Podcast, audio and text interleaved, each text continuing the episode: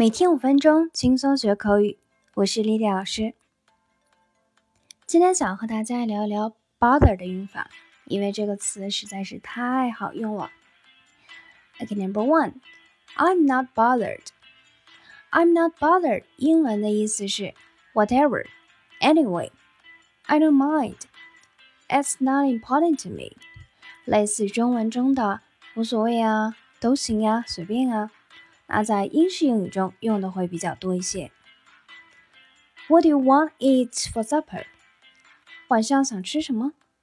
I'm not bothered。我随便啊。What movie do you want see？你想看什么电影？I'm not bothered。我无所谓啊。Number two, I can't be bothered. Can't be bothered to do something. 表示不想做某事，懒得做某事，当然也有可能是因为太忙了。Honey, we are out of eggs. Can you go and buy them at the grocery?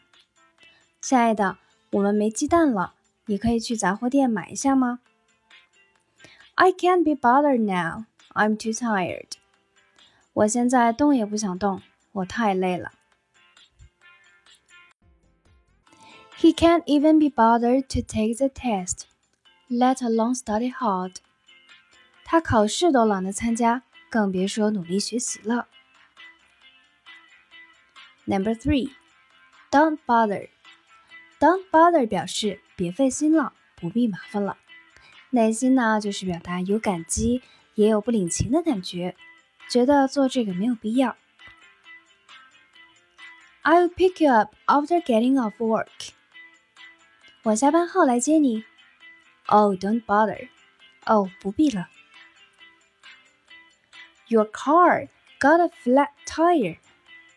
I'll handle it. Oh, thank you. Don't bother. 你的车轮胎没气了，我来搞定。谢谢你，不必麻烦了。当然，这个 bother 还可以用作于 don't bother to do something or don't bother doing something。 表示没必要特意去做。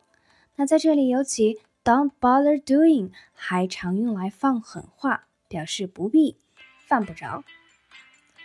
If you are late again, don't bother coming。如果你再迟到，你就不用再来了。We are through, don't bother calling me。我们已经结束了，不必打电话给我了。Don't bother to cry for a man who doesn't love you。别为一个不爱你的人哭泣。这里面 don't bother to cry 表示不值得去哭或者没有必要哭。